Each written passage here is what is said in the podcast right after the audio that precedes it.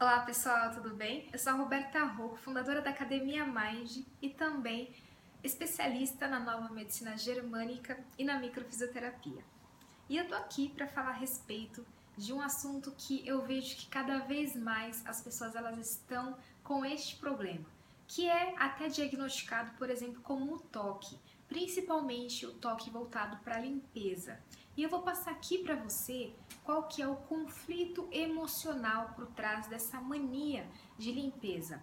Algumas pessoas elas tendem a passar o dia todo preocupado às vezes com como que está o ambiente ao redor dela. Muitas vezes elas são pessoas que são donas de casa, mulheres e mesmo os homens também passam por isso no trabalho, querendo limpar, deixar tudo organizado. Mas as mulheres são as pessoas que são mais atingidas, vamos dizer assim, por este problema. O que acontece?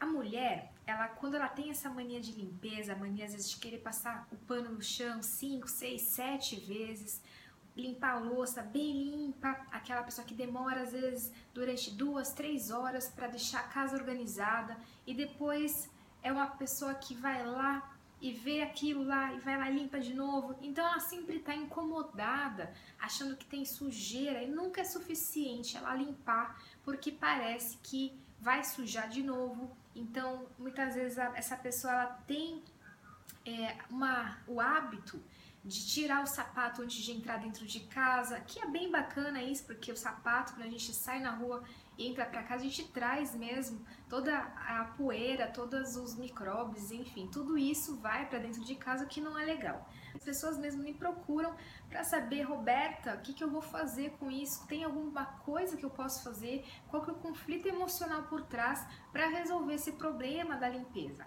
E o que eu vou dizer aqui é a base, a estrutura do conflito emocional, que pode variar de uma pessoa para outra, mas a base, o conflito emocional base por trás desse problema é igual para todas as pessoas. Quando uma pessoa tem mania de limpeza, ela está preocupada com a sujeira externa.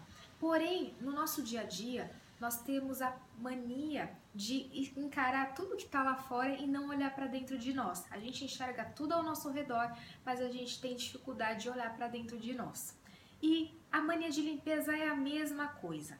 Quando a gente coloca a casa em ordem e acha que está tudo bagunçado, a real é que está bagunçado dentro de nós.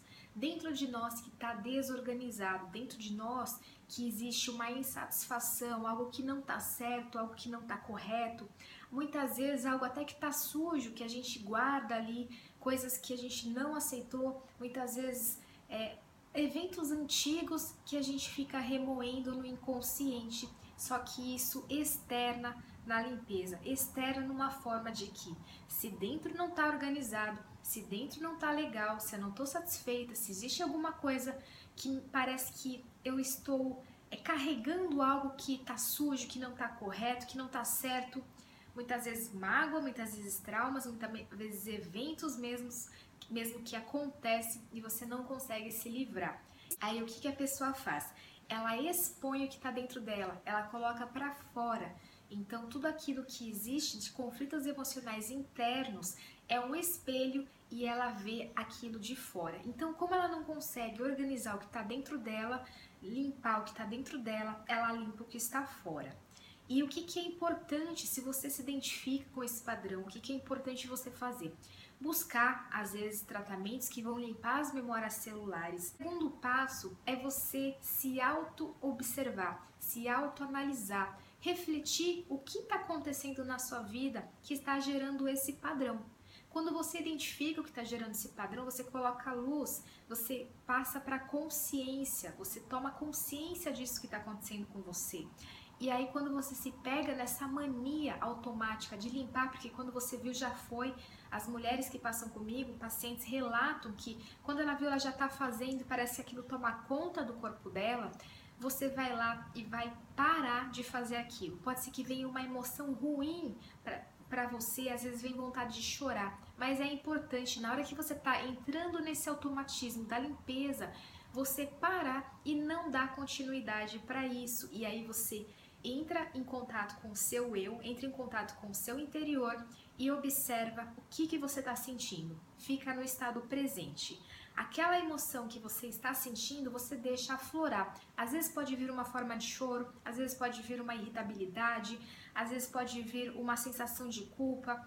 Você vai deixar tudo, todas essas emoções saírem, respirar, observar essa emoção e não se identificar com ela. Parece fácil falar, e você pode dizer assim: nossa, mas isso é difícil fazer. Não é, isso é uma forma prática. Você vai automaticamente você vai criando essa prática e você vai perceber. E quando você vê, você não está entrando mais nesse automatismo. Mas para isso você precisa tomar essa consciência primeiro dessas emoções internas que estão aí, muitas vezes que a gente não consegue liberar. E para isso, o único caminho é ir na causa, na memória celular, na causa principal dessa consequência que é essa mania de limpeza, o toque.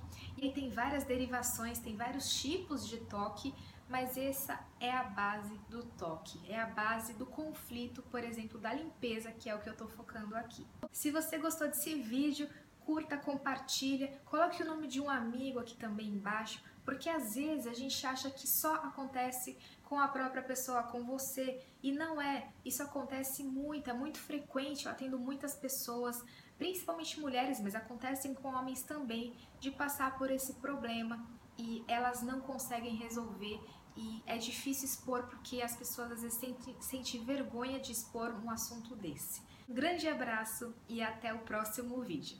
Até mais!